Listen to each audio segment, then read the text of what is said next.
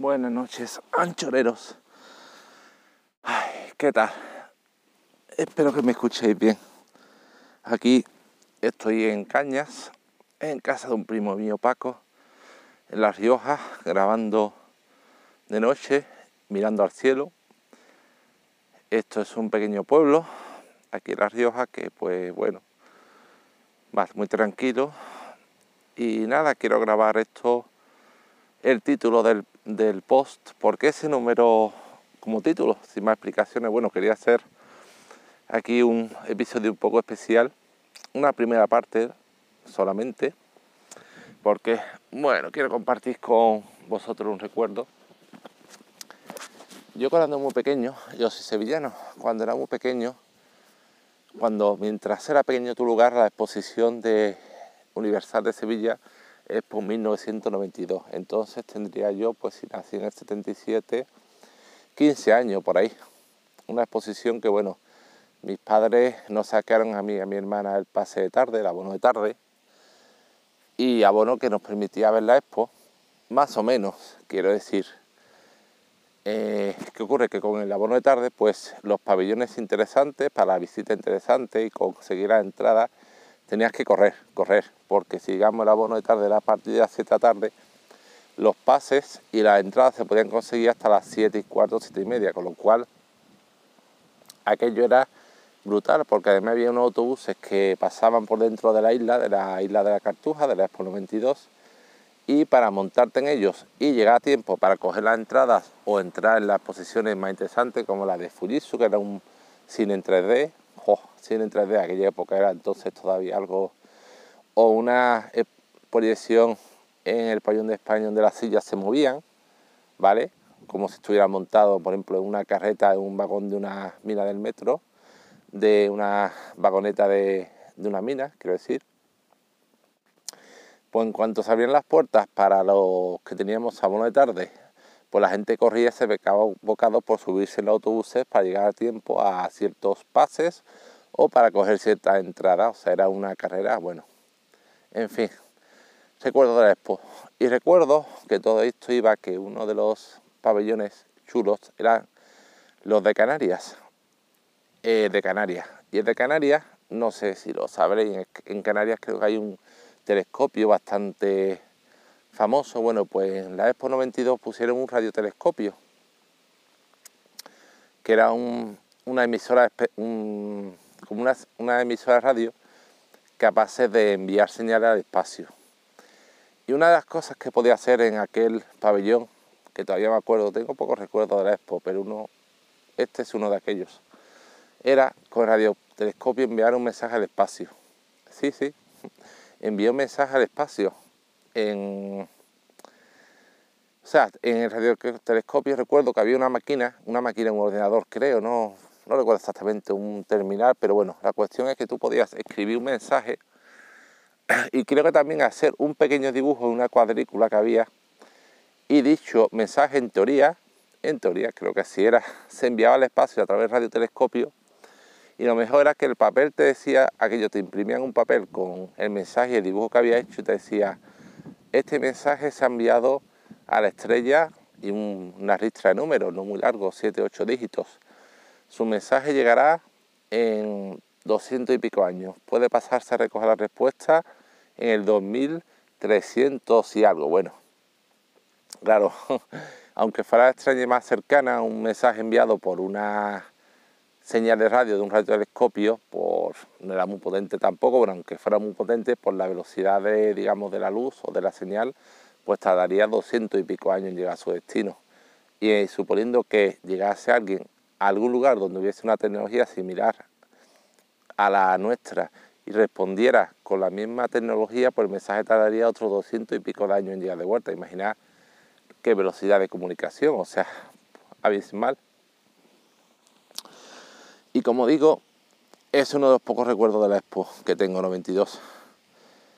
Y bueno, ya ahora estoy, os digo, os digo, en el campo, no en el campo, en casa de mi primo, que es un chalet aquí en su jardín, tumbado, mirando al espacio y pensando si ese mensaje, el que yo hice, que no, no, por desgracia no lo conservo. Esto que número que os he dicho es de un mensaje que encontré por internet tipo, una muestra de cómo era el mensaje y he escogido ese número. No sé cuál sería el número de la estrella a la que yo envié el mensaje. Sería muy similar. Pero ahora que estoy tomado mirando al cielo, pues pienso el mensaje de, que yo envié, porque no conservo el papel, pero sí tengo el recuerdo vívido de haber enviado el mensaje. Y imagino que ese mensaje estará por ahí, en el cosmos, estará surcando los millones de años luz, la inmensidad del espacio y dentro de, de no sé cuánto, pero yo ya no estaré. Vivirá mi hijo, no, mi hijo tampoco, seguramente mi bisnieto, si es que llego a tener bisnieto. Mientras viva mi bisnieto es cuando esa señal llegará a su destino. Y no creo que, que haya nadie allí para escucharla. Eso ya hablaré en otro episodio. El proyecto SETI está buscado vida, hecho un barrido amplio en todas las estrellas más cercanas, un grupo de no sé cuántos millones de estrellas cercanas. No sé si alguna de esos millones de estrellas es a la que yo envié el mensaje y no ha captado nada. Si hubiera habido alguna civilización en un estadio igual o superior a nuestro, llegaría, habríamos escuchado algún tipo de señal que no fuera las normales que emite el universo al azar, pero no hemos escuchado nada. No sé si la estrella a la que yo envié el mensaje sería una de esas, pero bueno, si llega, cuando llegue mi nieto no creo que haya nadie para escucharla, pero y mande una respuesta, pero quién sabe. Por una de esas cosas al azar, sea más difícil que te toque la lotería, nunca el universo es enorme. Quién sabe, puede que o en este o en este no, pero en algún universo alternativo al nuestro, si es cierta la teoría de los universos alternativos, de los millones de futuros posibles, puede que en alguno de esos futuros alternativos mi mensaje, mi mensaje sea el primero que llegue a una estrella habitada. Y puede que yo fuera el primero en contactar con una civilización extraterrestre. Y todavía más difícil, pero 100 millones de futuros alternativos, quizá en alguno de estos millones de futuros esa civilización respondiera a mi mensaje. Y la respuesta de mi mensaje llegara a alguno de mis bisnietos o alguno de ellos vivirá cuando llegara la respuesta. ¿Quién sabe? ¿Quién sabe? Hay una película bellísima que os recomiendo, sobre todo si tenéis hijos que se la pongáis, que se llama Exploradores, que es una película de los años 80 donde un grupo de chavales, uno de ellos tiene unos sueños premonitorios, donde ve una especie de circuito integrado, el chaval que es un, bueno, no, convence a un amigo suyo que es un cerebrito para construir ese circuito, lo montan, y qué consiguen hacer con ese circuito, bueno, ya no destripo más de la película, mejor que la veáis, pero viene muy al hilo esto de lo que estoy contando. Y nada, y eso, estoy, ya digo, mirando al cielo una vez que se hace la visión, sobre todo aquí en el campo que hay poca contaminación lumínica, ves un montón de estrellas. Me encantaría ahora mismo tener un mapa astral para intentar buscar alguna constelación o alguna signo zodiacal, pero no tengo a mano, pero bueno, quizás quién sabe. Alguna de esas estrellas o cerca de alguna de ellas donde esté siga mi mensaje de camino ahí por el universo. Y bueno, y a todo esto, pues este post tendrá una segunda parte porque gracias a los a internet, a ese vasto conocimiento, a las casualidades y a que internet con un poco de paciencia es posible todo en esta vida. O es posible conseguir cosas que hace años parecerían imposibles. Bueno, pues he conseguido algo que es, seguramente es una chorrada, me interese, pero bueno, me ha hecho ilusión conseguirlo, ¿vale? Y esto lo explicaré en una segunda parte del post. Espero que, os haya interesado y en las notas del episodio pondré un enlace a la página donde se veía una muestra de, ese mensaje que digo que se enviaba a las estrellas. Nunca me lo he dicho.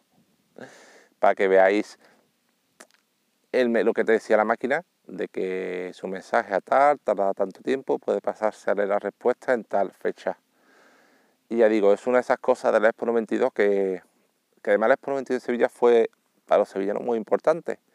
Y es una pena que, que ha habido aniversario, creo que el 25, el segundo aniversario, y no se le ha hecho justicia a la Expo como se merece.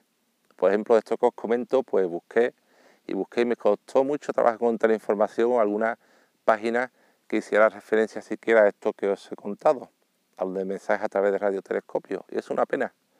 Pero bueno, aquí estamos para hacer un poquito historia de la historia, de esas pequeñas historias, de la microhistoria, que puede que no interese a los historiadores ni sea digna de escribir los libros, pero que para algunos es interesante.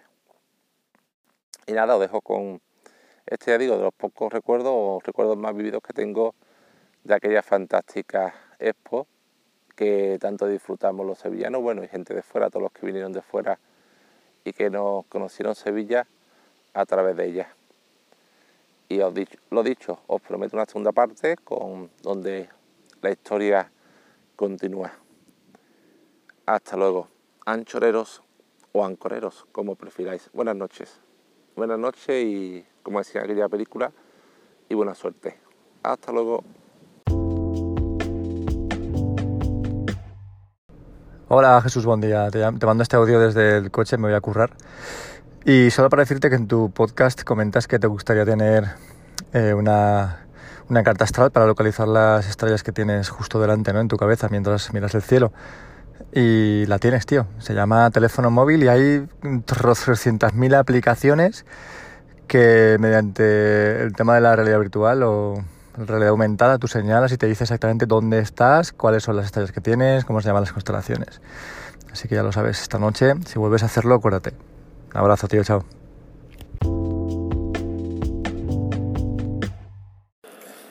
Eh, bueno, Lucas, gracias por el comentario. me gustaría saber qué estrella, bueno, casi una.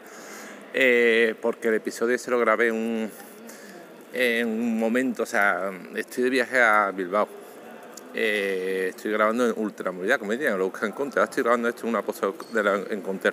Y ese episodio, y ese episodio lo grabé cuando paré en La Rioja, en Cañas, en casa de un primo. Y en un momento dado, porque estábamos guardando el viaje, salí fuera al jardín que tiene la piscina y grabé aquel episodio. Entonces estaba baldado, reventado el viaje después de haber pasado un día en Parque Warner, con lo cual efectivamente porque había cogido la aplicación que hay como dice Lucas, 800.000 y haber eh, mirado las estrellas, pero estaba tan baldado que bueno, mm, en otro momento, claro, en otro momento ya estar en Sevilla no tendré el cielo que tenía allí en aquel pueblo tan bonito, pero bueno, de todos modos lo podía haber hecho, pero hecho, estaba reventado. De todos modos, gracias por el aporte, Lucas. Hasta luego.